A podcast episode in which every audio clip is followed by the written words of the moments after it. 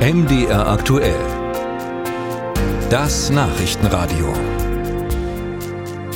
Im sächsischen Hoyerswerda spielt ein Abschiebefall, der jetzt reichlich Fragen aufwirft. Es geht um einen Pakistaner, der offenbar zum Gesundheitsamt bestellt wurde, um sich hier Blut abnehmen zu lassen.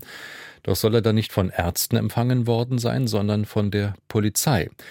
Das alles soll vor etwa zwei Wochen passiert sein. Der Pakistaner ist inzwischen in sein Heimatland abgeschoben. Die Umstände dieses Falles sind unklar. Hatte das Gesundheitsamt der Polizei einen Tipp gegeben oder wurde dem Abschiebekandidaten gar eine Falle gestellt? Unser Sachsen-Korrespondent Robin Hartmann berichtet. Acht Jahre lebte Faisal R. in Deutschland. Seit gut zwei Wochen muss er sich als Anhänger der politischen Opposition in Pakistan verstecken. Eine brisante Abschiebung, zu deren Ablauf noch viele Fragen offen sind.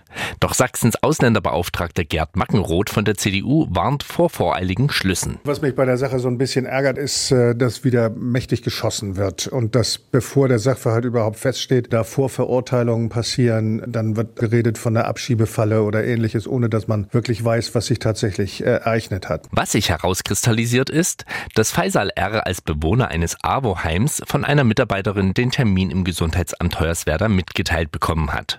Das Gesundheitsamt stellte jedoch gegenüber MDR aktuell klar, es war kein Termin und keine Blutabnahme vereinbart.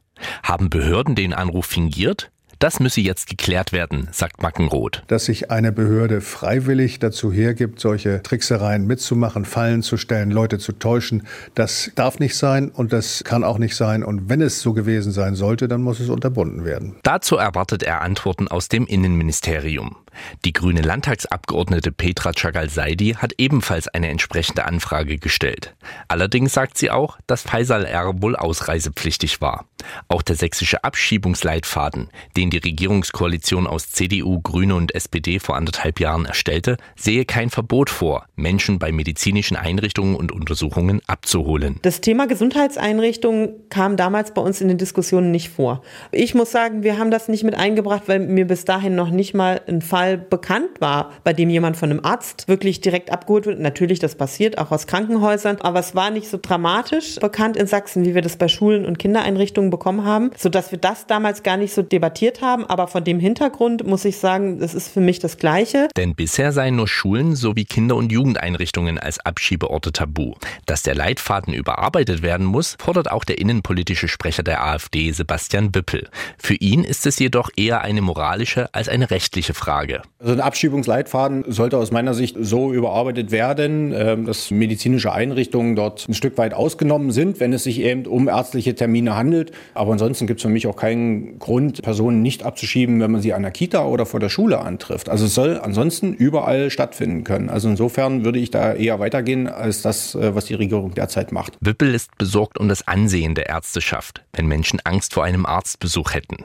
Der Geschäftsführer des Paritätischen Wohlfahrtsverbandes in Sachsen, Michael Richter, sieht vor allem die Gefahr, dass sich solche Abschiebepraktiken in den geflüchteten Einrichtungen herumsprechen. Und wenn man dann aus Angst vor Abschiebung diese Termine nicht mehr wahrnimmt, dann ist es ja nicht nur ein Risiko und eine Gefahr für den ganzen Prozess der Integration, sondern auch für den Menschen ganz persönlich, körperlich und damit natürlich auch für sein Umfeld und für uns alle. Das ist total widersinnig. So könnten Krankheiten unbehandelt bleiben und sich in den Einrichtungen ausbreiten. Ausländerbeauftragte Mackenroth ist allerdings gegen eine Sonderbehandlung von Gesundheitseinrichtungen. Sie seien zwar wichtige Institutionen, aber Gerichte, Ausländerbehörden oder potenzielle Arbeitgeber ebenso. Daher könne er nicht sagen, die einen Einrichtungen seien schützenswerter als andere.